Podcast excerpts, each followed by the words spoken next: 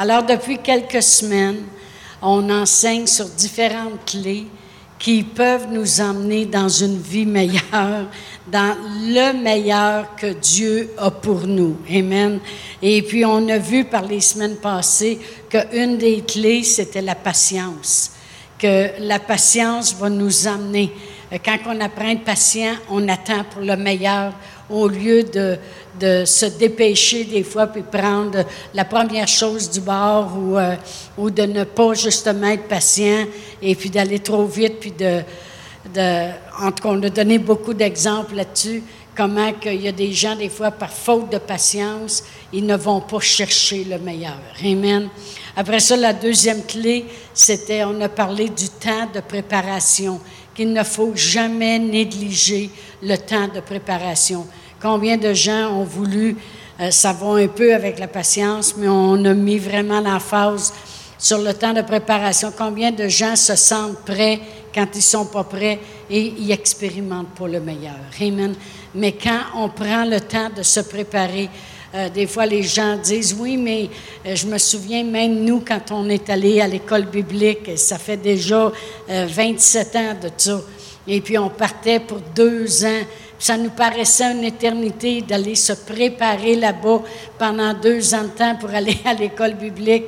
Et puis, euh, euh, mais combien ce temps de préparation nous paraissait gros au début, mais qu'on était content d'avoir fait, parce que lorsqu'on est revenu au Québec, on avait un pied solide, on était vraiment fondé sur la parole de Dieu, et puis on est rendu ce qu'on est rendu aujourd'hui.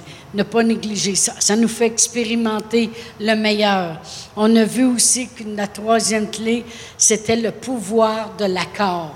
Parce que Dieu promet lui-même que si deux personnes s'accordent sur la terre pour demander une chose quelconque, Dieu promet, elle leur sera accordée par mon Père qui est dans les cieux. Jésus qui parle, il dit, elle leur sera accordée par mon Père qui est dans les cieux.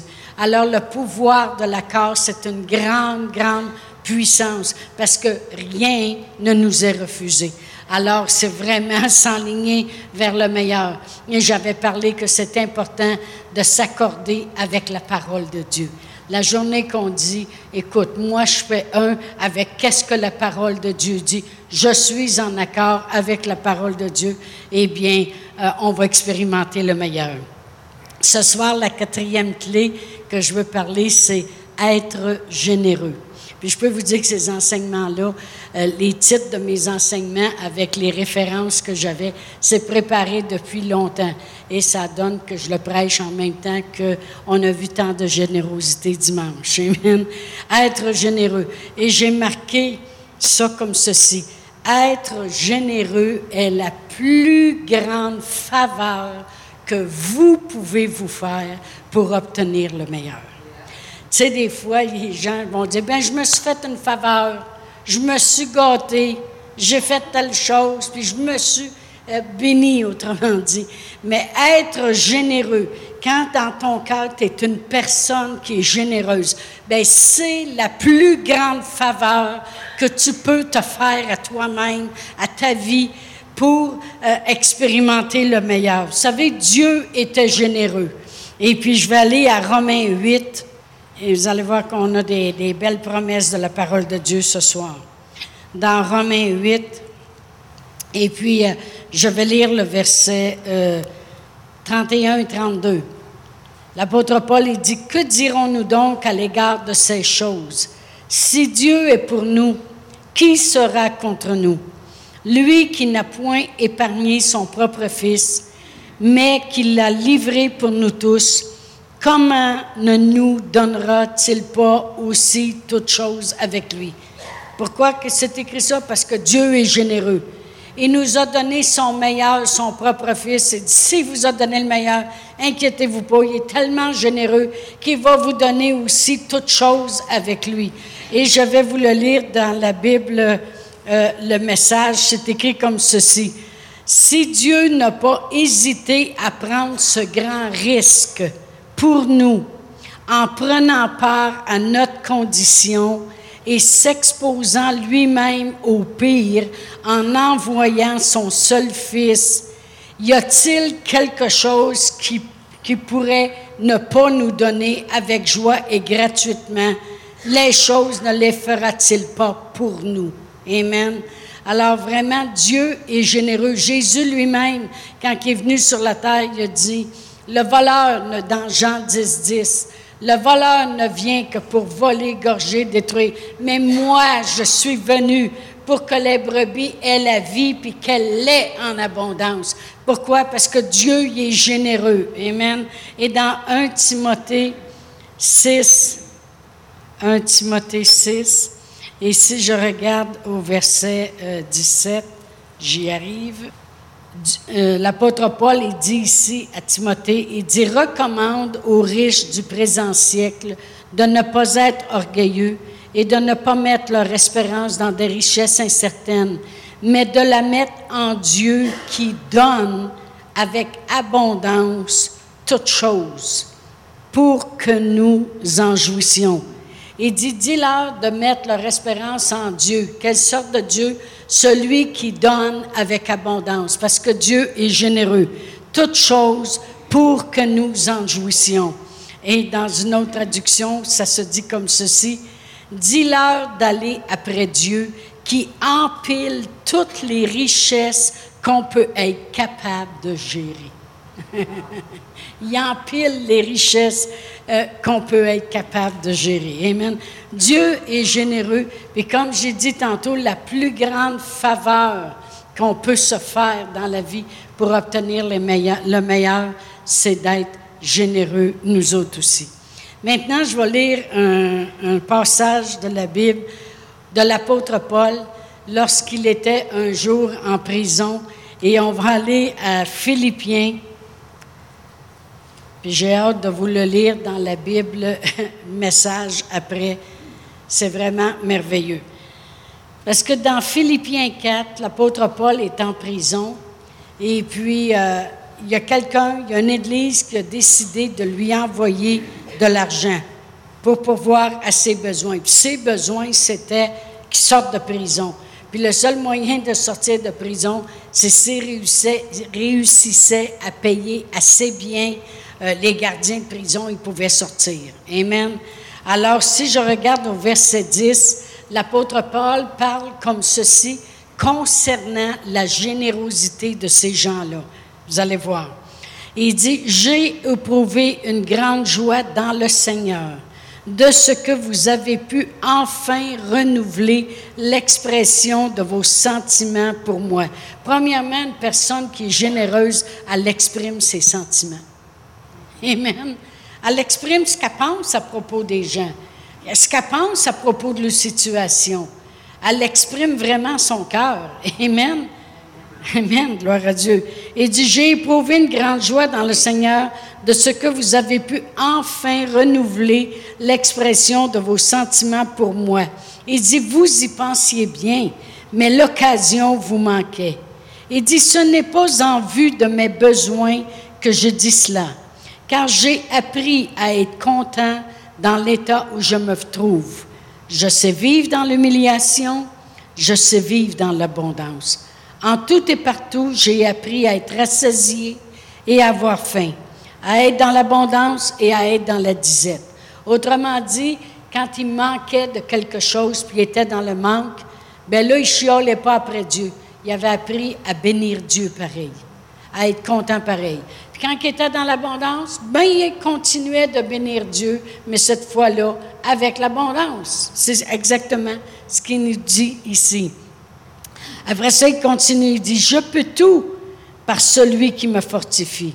Mais cependant, vous avez bien fait de prendre part à ma détresse. Autrement dit, j'étais en prison, c'était loin d'être facile, c'était pas des prisons comme aujourd'hui avec euh, tout ce qu'il peut y avoir dans les prisons. Ça faisait vraiment dur dans ces temps-là. Euh, on a même entendu dire qu'il y avait certaines prisons, dont celle-là, où les prisonniers étaient dans les égouts de la ville et puis était attaché par des chaînes, puis les rats se promenaient là-dedans, puis la senteur était épouvantable. Et puis, euh, il dit, lui, c'est là qu'il était. Amen. Et au verset 15, il dit, Vous le savez vous-même, Philippiens, au commencement de la prédication de l'Évangile, lorsque je partis de la Macédoine, aucune Église n'entra en compte avec moi pour ce qu'elle donnait et recevait. Parce que tu ne peux pas donner sans recevoir. Amen. Alors, il dit, il n'y a pas aucune Église qui s'occupait de moi. Il dit, vous fûtes les seuls à le faire, car vous m'envoyâtes déjà à Thessalonique et à deux reprises de quoi pourvoir à mes besoins. Il dit au verset 17, parce que c'est celui-là que je veux mettre l'emphase, il dit, ce n'est pas que je recherche les dons, mais je recherche le fruit qui abonde pour votre compte. J'ai tout reçu, je suis dans l'abondance, j'ai été comblé de biens en recevant par Épaphrodite euh, ce qui vient de vous comme un parfum de bonne odeur, un sacrifice que Dieu accepte et qui lui est agréable. Et mon Dieu pourvoira tous vos besoins selon sa richesse avec gloire en Jésus-Christ. Alors, euh, il, y a, vraiment raison de dire tout ce qu'il dit. Ce qu'on voit dans ce passage-là, c'est qu'il est dans un besoin et ces gens-là, ils ont décidé d'être généreux envers lui comparativement à toutes les autres églises qui n'avaient jamais rien fait pour lui. Puis il dit, vous avez bien fait de prendre part à mes besoins. Amen. On voit qu'il est en extase, puis il est en exclamation devant eux. Pas parce que enfin je vais sortir de prison, puis enfin j'ai de l'argent, parce qu'il le dit lui-même, j'ai appris à être content dans l'état que je me trouve. Mais il dit, vous avez bien fait d'être généreux comme ça. Et la promesse qu'il leur dit au verset 17, c'est ce que j'aime le plus. Il dit, ce n'est pas que je recherche les dons, mais je recherche le fruit qui abonde pour votre compte. Il dit, c'est pas que je recherche les dons, mais il y a quelque chose qui va abonder pour vous, c'est ça que je recherche. La générosité que vous avez va faire qu'il y a quelque chose qui va abonder pour vous. Maintenant, je vais vous le lire dans la Bible, le, message, ce petit bout-là. Il, dit, ce n'est pas que je recherche à quêter, quémander ou mendier, mais je veux vraiment que vous expérimentiez la bénédiction qui vient de la générosité. Oh my gosh, quand j'ai lu ça, j'ai dit c'est extraordinaire. Comment la Bible, le message, le décrit, ce fruit-là. Le fruit, c'est la bénédiction. Pouvez-vous imaginer? Il dit, c'est pas que je recherche à mendier, mais je veux vraiment que vous expérimentiez la bénédiction qui vient de la générosité. Moi, là, ça me donne envie d'être généreux mille fois. Amen. combien de vous aimez mieux être sous la bénédiction que sous la malédiction? Amen. Gloire à Dieu. Moi, j'aime ça savoir que cette bénédiction-là, euh, ce genre de bénédiction qui, qui parle, elle vient de tous côtés, à tous les moments, en n'importe quel temps. Et il dit, c'est pas que je recherche les bons, les dons, mais je suis tellement heureux parce que je le sais que vous allez expérimenter la bénédiction qui vient de la générosité. C'est pour ça qu'après ça, il dit, et mon Dieu pourvoira à tous vos besoins selon sa richesse avec gloire en Jésus-Christ. Wow. Il le dit vraiment avec. Il est en extase, il est content de voir qu'il y a quelqu'un qui a osé être généreux envers lui. Amen. Et dans la traduction message, et mon Dieu pourvoira tous vos besoins, c'est vous pouvez être certain que Dieu va prendre soin de quoi que ce soit que vous ayez besoin. Sa générosité va excéder la vôtre avec gloire. la, des fois, les gens pensent oh, on n'arrête pas de donner à gauche, à droite, à right and left. on donne ici, on donne là. Puis, votre générosité ne va jamais excéder celle de Dieu. C'est celle de Dieu qui va excéder la note avec gloire. Amen. C'est ce qu'il dit quand il dit Et mon Dieu pourvoira à tous vos besoins. Amen. Alors, quand on parle de cette clé-là, de la générosité qui, euh, qui rouvre une porte pour le meilleur, elle rouvre une porte pour le meilleur, certain, elle rouvre une porte pour la bénédiction. Il dit, je veux vraiment que vous expérimentiez la bénédiction qui vient de la générosité. Moi, là, je le prends comme une de mes confessions. Hein. Merci Seigneur que j'expérimente la bénédiction qui vient de la générosité. Amen. Oh, merci Seigneur. Gloire à Dieu. Mais ça ne s'arrête pas là. Ça ne s'arrête pas là d'être généreux. Ce n'est pas juste qu'on va expérimenter la bénédiction, c'est que l'on rouvre une porte dans le domaine spirituel. Puis là, c'est là qu'on va aller voir quelques écritures. De savoir en plus qu'on a une porte ouverte dans le domaine spirituel, c'est merveilleux. On va aller à 2 rois 4. Je sais que vous savez, ces, ces écritures-là, c'est pas la première fois que je prêche là-dessus. Mais vraiment, des fois, il faut l'entendre et le réentendre et le réentendre. Parce que j'aime prêcher cet enseignement-là. Pas pour que le monde soit plus généreux, parce que vous l'êtes déjà. Amen mais pour que vous sachiez à quoi vous avez droit dans votre générosité. Amen. Vous avez le droit à la bénédiction. Amen. Et vous avez le droit de voir la porte ouverte dans le domaine spirituel. Ici, dans 2 Rois 4, verset 8, ça dit Un jour, Élisée passait par Sunen. Il y avait là une femme de distinction qui le pressa d'accepter à manger. Et toutes les fois qu'il passait, il se rendait chez elle pour manger. Toutes les fois. C'est pas comme il passait une fois de temps en temps, puis de temps en temps, il pourrait aller ailleurs, là, tu. Non.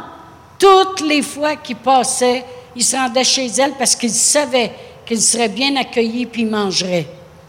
Elle dit à son mari, Voici, je sais que cet homme qui passe toujours chez nous est un saint homme de Dieu. Faisons une petite chambre haute avec des murs Mettons-y pour lui un lit, une table, un siège, un chandelier, afin qu'il s'y retire quand il viendra chez nous. Élisée, étant revenu de Sunen, se retira dans la chambre haute et y coucha. Il dit à Géasi, son serviteur, Appelle cette Sunamite. Géasi l'appela et elle se présenta devant lui. Et Élisée dit à Géasi, Dis-lui, Voici, tu nous as montré tout cet empressement. Que peut-on faire pour toi? Il dit, oh, vraiment, tu nous montres comment tu es généreuse avec nous. Tu nous montres, c'est ça qui veut dire, c'est tout cet empressement. Tu nous montres comment tu es accueillante, comment tu, tu veux que ça aille bien pour nous, comment tu veux prendre soin de nous. Dis-nous ce que tu as besoin. Faut-il parler pour toi au roi ou au chef de l'armée? Il dit, tu, avec l'influence qu'on a, tu veux-tu qu'on parle en ta faveur au roi? Elle répondit, j'habite au milieu de mon peuple. Autrement dit, je n'ai pas besoin d'avoir la faveur du roi. Et il dit, que faire donc pour elle? Géasi répondit, mais elle n'a point de fils et son mari est vieux. Et il dit, appelle-la. Géasi l'appela et elle se présenta à la porte. Élisée lui dit, à cette même époque, l'année prochaine, tu embrasseras un fils. Et elle dit, non, mon Seigneur, homme de Dieu, ne trompe pas ta servante. Parce que vraiment, elle n'avait pas la foi pour ça. fait qu'elle a dit, fais-moi pas des promesses. Ça serait trop beau pour être vrai. mon mari est vieux. Non, ça se peut pas. Fais-moi pas des promesses. Il dit, l'année prochaine, à ce temps-ci, Autrement dit, elle a ouvert une porte au domaine spirituel. Une chose qui était impossible pour elle est devenue possible sans qu'elle ait la foi. Elle était juste généreuse. Amen. Elle a ouvert une porte dans le domaine spirituel. Il s'est passé quelque chose On va aller voir au verset 17. Cette femme devint enceinte et elle enfanta un fils à la même époque, l'année suivante, comme Élisée le lui avait dit. L'enfant grandit et un jour qu'il était allé trouver son père vers les moissonneurs, il dit à son père, ma tête, ma tête. Le père dit au serviteur, porte-le à sa mère. Et le serviteur l'emporta et l'amena à sa mère, et l'enfant resta sur les genoux de sa mère jusqu'à midi, puis il mourut. Elle monta, le coucha sur le lit de l'homme de Dieu. La, chambre est encore là. Amen. Ferma la porte sur lui et sortit. Elle appela son mari et dit, Envoie-moi, je te prie, un des serviteurs et une des ânesses. Je veux aller en hâte vers l'homme de Dieu et je reviendrai. Et il dit, Pourquoi veux-tu aller aujourd'hui vers lui? Ce n'est ni nouvelle lune, ni sabbat. Elle répondit, Tout va bien. Mais ça l'avait réveillé sa foi quand elle avait eu la promesse, puis elle est tombée enceinte. Amen. Alors maintenant, c'est une femme de foi. maintenant, elle dit, tout va bien, il est mort. Tout va bien. Amen. On ne parle pas les catastrophes, on parle la foi. Alors puis elle fit sceller l'ânesse et dit à son serviteur, mène et pars et ne t'arrête pas en route sans que je te le dise. Elle partit donc et se rendit vers l'homme de Dieu sur la montagne du Carmel. L'homme de Dieu, l'ayant aperçu de loin, dit à Géasi, son serviteur, Voici cette tsunamite. Maintenant, cours donc à sa rencontre et dis-lui, te portes-tu bien?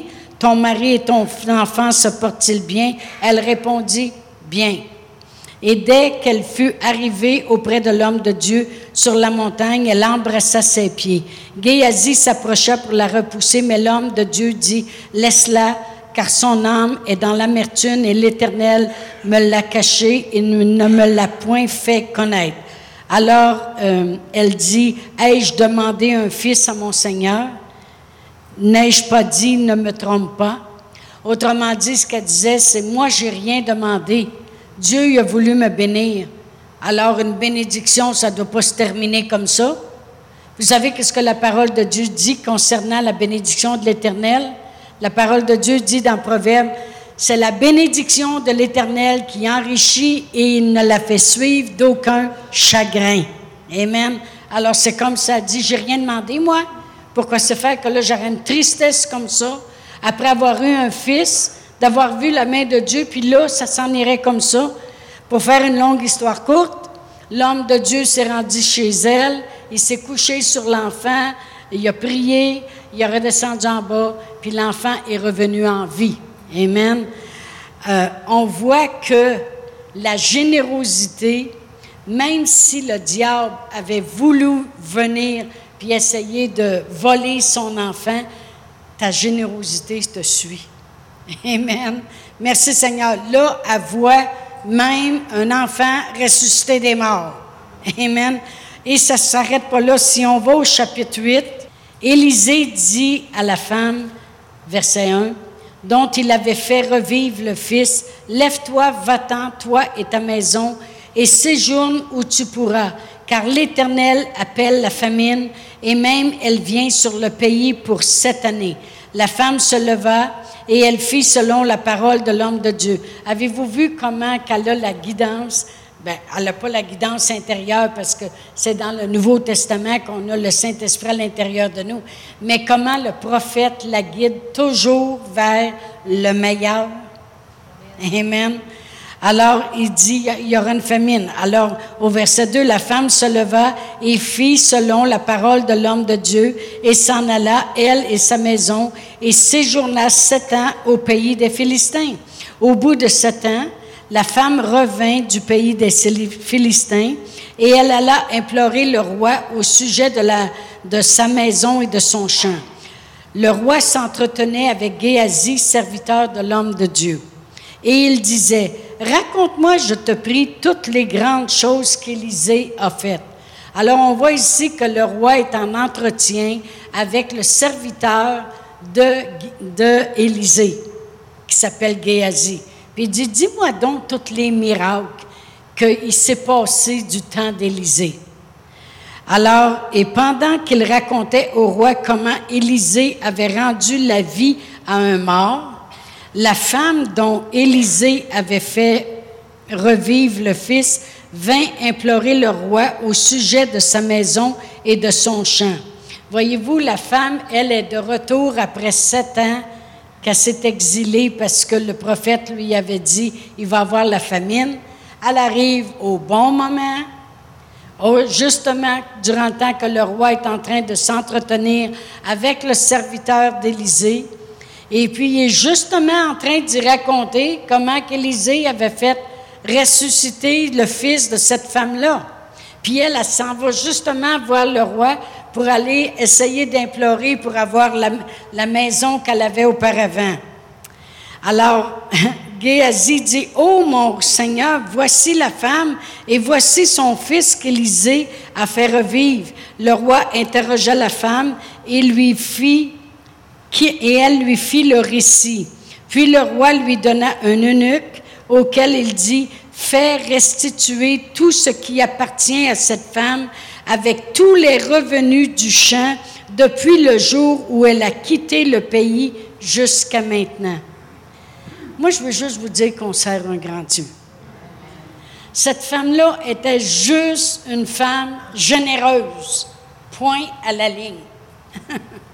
puis elle reconnaissait un homme de Dieu, puis elle aimait servir un homme de Dieu. Elle a juste voulu le recevoir chez eux continuellement à manger. était une femme hospitalière. Vous savez, la parole de Dieu dit ne négligez pas l'hospitalité, parce que plusieurs d'entre vous ont hébergé des anges sans le savoir. Et puis, elle dit à son mari, on devrait en faire encore plus. Tu les femmes, des fois, ils sont comme ça. On devrait en faire encore plus. Et puis, on va faire... Alors, elle a mis le paquet, autrement dit.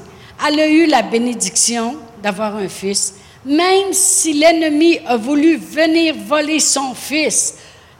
Élisée est encore dans les parages pour redonner la vie à son fils. Ça veut dire qu'il venait, il continuait de venir chez elle. Parce que il venait de partir et est allé à sa rencontre. Amen. Alors, euh, il a fait revivre son fils. Il, continue de venir faire de l'évangélisation ou quoi que ce soit dans cette place-là.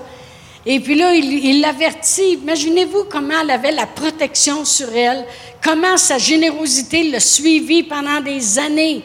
Pendant sept ans, elle va vivre dans un pays plus prospère. Elle veut revenir un jour à ses racines puis dire, moi, je veux retourner dans mes choses.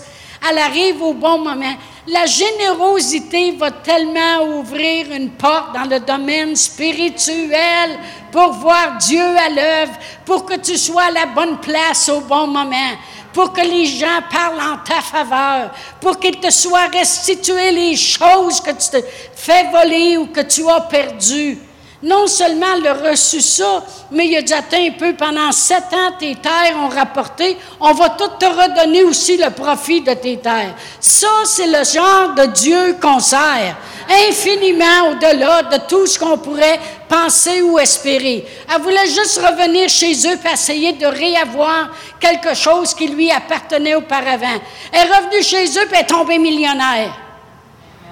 La générosité. On va juste aller en voir deux autres, puis on va les faire plus rapidement. Euh, dans Acte 9, je sais que vous connaissez ces écritures-là, mais si vous saviez comment on a besoin d'entendre, parce que le diable est toujours là. Ben voyons donc. Tu penses, toi, là, là qu'à faire tout ce que tu fais, ça va se mettre à bien aller ton affaire. Tu penses, toi, là, là, là que Dieu il a le temps de regarder les choses que tu fais? On ne peut pas avoir un, Dieu que. Lui, ce n'est pas un Apple qu'il a. Amen. Je ne sais pas quelle sorte d'ordinateur qu'il a, mais il est capable de prendre soin de tout et chacun partout, de se souvenir exactement qu'est-ce qu'on a fait. Il est capable de faire fructifier les choses. Il est merveilleux. Amen. Euh, dans Acte 9, si je commence à lire, euh, on, on, va lire à partir du verset 36. Il y avait à Joppé parmi les disciples une femme nommée Tabitha, ce qui signifie Dorcas. Elle faisait beaucoup de bonnes œuvres et de monde. Était généreuse. Amen. Elle tombait malade en ce temps-là et mourut. Pas drôle, quand tu mourus. Amen. Après l'avoir lavée, on la déposa dans une chambre haute. Comme l'île est près de Joppé, les disciples ayant appris que Pierre s'y trouvait, envoyèrent deux hommes vers lui pour le prier de venir chez eux sans tarder. Pierre se leva et partit avec ses hommes. Lorsqu'il fut arrivé, on le conduisit dans la chambre haute. Toutes les veuves l'entourèrent en pleurant et lui montrèrent les tuniques et les vêtements que faisait Dorcas pendant qu'elles étaient avec elle. Pierre fit sortir tout le monde, se mit à genoux et pria, puis se tournant vers le corps, il dit, Tabitha, lève-toi. Elle ouvrit les yeux et ayant vu Pierre, elle s'assit. Il lui donna la main et la fit lever. Il appela ensuite les saints et les veuves et la leur présenta vivante. Elle est morte, là. Fait que c'est pas sa foi à elle qui, qui l'a ressuscitée, là. elle a mouru. Amen. Elle est dans le lit, puis elle est déjà toute lavée, elle est déjà toute prête à être ensevelie. Amen. Mais il y a une chose, la générosité peut parler à propos de toi, même si tu es mort. Amen. Une personne qui est généreuse, ça rouvre la porte pour le domaine spirituel. Pierre est arrivé, puis il a prié pour elle, puis elle a ressuscité des mourus. Amen. Elle a ressuscité des morts. Amen. Et c'est quoi qui a fait ça? C'est sa générosité. Ça l'a ouvert une porte. Et après ça, si on continue à aller dans Acte 10, ben c'est la même chose avec Corneille. Tout le monde connaît Corneille. Amen. Alors, je vais juste lire les, premiers, les deux premiers versets. Il y avait à Césarée un homme nommé Corneille, centenier de la cohorte dite italienne. Cet homme était pieux et craignait Dieu avec toute sa maison. Il faisait beaucoup d'aumônes au peuple et priait Dieu continuellement. C'est un homme généreux. Et si vous lisez toute l'histoire, vous allez voir que un ange lui est apparu. Parce que ça bouge. Tu fais bouger le domaine spirituel quand tu es généreux. Gloire à Dieu. Un ange lui est apparu et dit Va envoyer chercher Pierre, parce que Dieu il veut faire quelque chose pour vous autres. Il a rempli sa maison plein de gens. Pierre est arrivé. Il a annoncé le salut. Il a parlé de, Jésus. Il a dit, vous savez comment Dieu a oint dans Acte 10, 38. Vous savez comment Dieu a oint du Saint-Esprit de force Jésus de Nazareth, qui allait de lieu en lieu faisant du bien, puis guérissant tous ceux qui étaient sous l'empire du diable, parce que Dieu était avec lui. Il a prêché Dieu, puis pendant qu'il prêchait, non seulement ils ont été sauvés, mais ils ont tous été remplis du Saint-Esprit. Ça l'ouvre une porte au domaine spirituel. Moi, je sais aussi par expérience de générosité d'avoir vu des choses qui semblaient impossibles à l'homme. Ça a tout viré de bord. Des, des, portes qui se sont ouvertes. Euh, vous savez, on n'est pas plus fin, ça n'a rien à voir avec nous. Même Pierre, quand il a prié pour un homme, un impotent un jour, puis que l'homme a été guéri, il dit, pourquoi vous nous regardez avec des grands yeux cireux, comme si c'était par notre piété? Ça n'a rien à voir avec nous. Amen. Mais ça a à voir avec l'application de la parole de Dieu. Puis la générosité va toujours t'amener le meilleur. Non seulement dans le naturel, toutes les choses, mais ça rouvre des portes dans le domaine spirituel. La première femme, elle pouvait même pas avoir d'enfant. Un miracle est arrivé. L'autre est morte. Un miracle est arrivé. Le centenier, un miracle est arrivé. Toute sa famille. Combien de vous aimeriez ça? Qu'un ange apparaisse puis dise remplis la maison, là, puis euh, envoie chercher Pasteur Chantal. Gloire à Dieu. Tout le monde s'est sauvé, puis tout le monde prie en langue. Yeah! le gros party, yeah! Mais euh, ils ont ouvert la porte au domaine spirituel. Je vais juste vous lire deux écritures, puis on va terminer avec ça. Tu ne t'appauvriras jamais quand tu es généreux. Jamais, jamais, jamais. Proverbe 11. Proverbe 11, et puis je vais lire le verset J'y arrive. le verset 24. La parole de Dieu dit, ce n'est pas moi qui le dis, tel qui donne libéralement devient plus riche. Et tel qui épargne à l'excès ne fait que s'appauvrir. Savez-vous, c'est quoi épargner à l'excès? Il n'a pas dit celui qui épargne, parce qu'il faut, être un bon économe. La parole, de Dieu en parle d'être un bon économe. Même dans Deutéronome, ça dit que Dieu va ordonner à les bénédictions d'être dans tous tes greniers. Fait que Dieu, il s'attend qu'on a des greniers en quelque part. Amen. on n'a pas tout, on a une petite grenier ici, mais on n'a pas toutes des greniers où ce qu'on entasse le foin. Ça peut être un grenier à la banque. Amen. on n'est pas tous des cultivateurs qui, amassent du foin dans, dans nos greniers. Ah oui, on, a des petits greniers. Simon grenier. Mais euh, Dieu, Dieu, il n'y a rien qu'on soit un bon économe et qu'on épargne, mais c'est celui qui épargne à l'excès. Savez-vous, c'est quoi ça? Des gratteux. Pas ceux qu'on achète, là. OK? Des gratteux. Je peux vous dire une chose, par expérience. J'ai quand même 28 ans maintenant d'expérience d'enseigner la parole de Dieu depuis qu'on a gradué de l'école biblique. Fait qu'avec nos deux ans d'école biblique, ça fait 30 ans. Par expérience, je peux vous dire que toute personne que j'ai connue, que c'était des gratteux, ça se peut pas, ça se peut pas, ça ne se peut pas. Ça se peut pas. Pasteur Réal, on a déjà été avec eux manger au restaurant. On était obligé, après qu'on partait, de s'excuser pour faire à croix d'aller aux toilettes pour donner un type au serveur parce qu'il n'en donne pas. Il gratte. J'ai même retourné parce que j'ai dit, ça se peut pas. Il a sûrement fait quelque chose, cet homme-là, quand on est allé là, parce que le serveur avait l'air en colère. J'ai dit à mon mari, j'aime pas ça. J'ai dit, moi, je suis un pasteur. Non. Fait que j'avais demandé à mon frère, je, prêchais le mardi soir, on avait été avec eux le lundi. J'ai dit, amène-moi au restaurant. Le gars qui a travaillé lundi doit être le mardi, certain.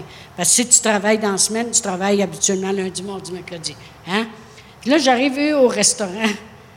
Puis là, je l'ai vu. J'ai dit, vous, j'ai dit, moi, je suis venu ici hier avec quelqu'un, puis on est assis là.